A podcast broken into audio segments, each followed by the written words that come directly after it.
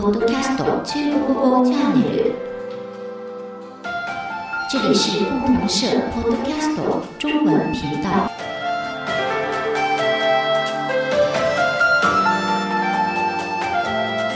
皆さんこんにちは、えーよくご存知だと思いますが、今年は日中平和友好条約45周年という節目の年ですね。今回は私の上司、辰巳室長をお迎えして、39年前の中国留学時代のことをお伺いしたいと思います。辰巳さん、よろしくお願いします。辰巳と申しますよろしくお願いしますはいそれでは39年前の中国にタイムスリップしてみましょう私は日本での大学卒業後の1984年9月より1年余り北京の大学で語学留学をしました。当時は北京で学ぶ日本人留学生は少なく私の留学先でも20人ほどしかいませんでした。あの頃は中国に関する情報は少なく謎めいていた隣国を直接見てみたいとの思いから留学を決めました。哦，なるほど。您是一九八四年去北京留学的，当时日本留学生非常少，您的大学只有二十人。那么您第一次去中国，当时印象最深的是什么呢？そうですね最も深い、えー印象、えーそれはですね、えー日本との違いということになりますねはい、特に中国は計画経済を採用していましたそうですね。また人々は人民服中山服と呼ばれる濃紺や深緑色の地味な服を着ていました。貧しいが平等な社会との印象が強かったです。はい、私欲を捨てて行いが正しいために生活が貧しく質素なことを意味する製品清く貧しいという言葉は中国の様子を示す表現として日本にも入ってきていました。啊，そうですか。诶，那个时候啊，很多中国人都穿绿色或蓝色的中山装，给您留下了清贫但平等的印象。と製品という言葉は中国語で清貧ですね。ちなみに中山装这个名字啊，是来自孙文孙中山先生。据说结合了当时的日式学生服、ツメリ服和中式服装的特点呢。あ あそうだったんですかはい。中山服、えー人民服の襟のところに日本の学生服の要素が入ってたっていうのは知りませんでしたはい。それで計画経済の下では政府が物の需要と供給及び価格を統制していました物の需要と供給で価格が決まる市場経済とは全く違ったシステムですそうですね。一例を挙げますとご飯や餃子麺などの主食類を、えー食堂で、えー食べるためには配給された食料券が必要な時がありました当時は基本的に物不足の状態にありそうした中で食料券を通じて主食類の需要と供給に偏りが出ないようにする狙いがありましたそうですね。那个时候啊，中国是计划经济，食料券は中国語で粮票と言います。そうですねそのリャンピャオに苦しめられたこともありますあ、そうですか。例えば街中の食堂では店員さんに「嫁よリャンピャオ」と聞かれて、えー食料券がないため「名誉」と答えるとお金を持っていても食べさせてもらえないこともありましたあ特に地方に旅行に出た際などはリャンピャオを持っていないと食事にありつけないこともありましたあら、大変ですね。今はね、想像できないことですけど。确实，那个时候每家每个月都有政府发的粮票，还有邮票、布票等等。油の票が布の票などありました。主要的生活必需品是定量购买的。如果没有粮票，即使有钱也买不到吃的东西。そうですね それとあと当時の、えーもう一つの社会の特徴として、えー通貨が2種類あったということです。はい。えー一般の人民元と外貨から両替すると入手できる外貨打艦券の2種類がありましたはい。北京では遊戯商店と呼ばれる大型店舗だけが外国製品を販売していました中国の一般庶民にとってテレビ冷蔵庫洗濯機のいわゆる三種の神器は値段も高くとりわけ人気の日本製など外国製は遊戯商店でしか販売されておらずしかもワイホイでしか買えなかったため高値の花でした哦，そうですね。那个时候啊，中国人用人民币买东西，而外国人呢要把外币换成外汇兑换券。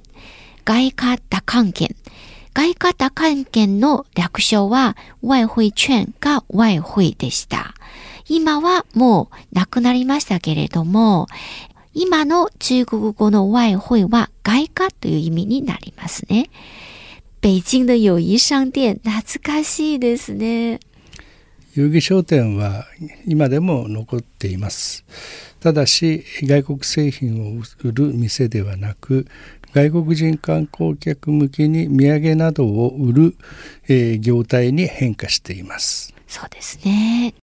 是的，现在友谊商店是面向游客的免税店，但是呢，四十年前呀、中国的商店里很少有外国商品。那个时候，友谊商店卖的日本电器，对中国人来说是很高大上的东西呢。そうですね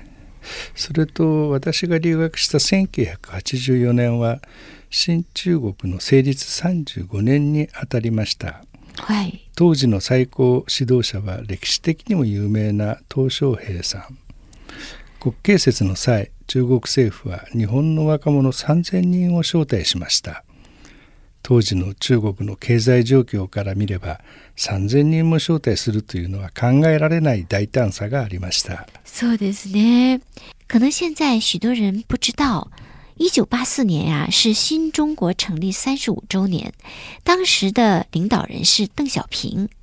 那一年的国庆，中国邀请了三千日本青年访华，这可是中日邦交正常化后的一件大事啊。那个时候中国还很穷，能实行这么大的一项计划，可见是多么重视与日本的关系。 そうですね。確かに日本重視の表れだったと思います。そうですね。で日本の3,000人の若者は軍事パレードを見学し人民大会堂での夕食会に招招かれ天安門前の目抜き通り長安街で行われたフォークダンスパーティーで中国の若者と交流する機会も与えられました実は私も留学生として一連のイベントに参加していましたあ、辰巳さんも参加されましたね。いいですね。長安街でのフォークダンスに参加した人数について中国の新聞人民日報は100万人と伝えていました一百万人、すごいですね。本当に100万人も参加したのかどうかは定かではないです、あ、そうですね。えー高いところで見てるわけではないので人の波がどこまで続いていたのかというのは確認確認のしようもありませんでした確かに。しかし現場では花火も打ち上げられ凄まじい熱気に包まれたことだけは確かですおー、すごいですね。想像するだけで、なんかワクワクしてしまいます。当时你也作为留学生参加了中日青年大联欢，观看了阅兵式，在人民大会堂出席晚宴，还在长安街跳了舞。哇，您真是见证了那一段中日友好辉煌的历史呢！そうですね確かに歴日中の歴史的場面に立ち会うことができたというふうに感じていますそうですね。今今から振り返りますと 中国側が日中戦争時の敵国である日本の若者を3,000人も招き中国の若者と交流させたことにメッセージがあったと思います。哦，一つは1978年10月つまり45年前に締結した日中平和友好条約により日中関係が完全に正常化し政治経済両面で日中関係の再構築を確固たるものにすることへの思いが込められていたというふうに思います。はい。您现在回想起来，当时中方之所以邀请这么多的日本青年访华，可能有两个含义。一个呢，是一九七八年十月缔结了中日和平友好条约之后，中国呢非常希望从政治经济两方面发展双边关系。 二つ目は中国側が鄧小平さんが推進する改革開放政策を若者を中心に発展させていくことへの決意を内外に、えー、示したのだと思います。那么另一个意义呢？你认为是展现了中国政府希望通过两国青年来推动改革开放的决心。中国ではその後計画経済が徐々に市場経済に転換していき1990年代には毎年2桁の経済成長を続け2001年には悲願の世界貿易機関 WTO への加盟を果たしました。世界の工場となり今は世界の市場とも呼ばれています。是啊，那个时候中国正一点点从计划经济走向市场经济，处在非常重要的历史转折点。到了二零零一年，中国终于加入了 WTO，逐渐成为世界的工厂，如今又变成全球最大的市场。多分40年前の中国人は40年後ここまで発展できるとは想像できないんじゃないかなと思いますね。 そうですね。ちょうど中国が WTO に加盟した頃、世界では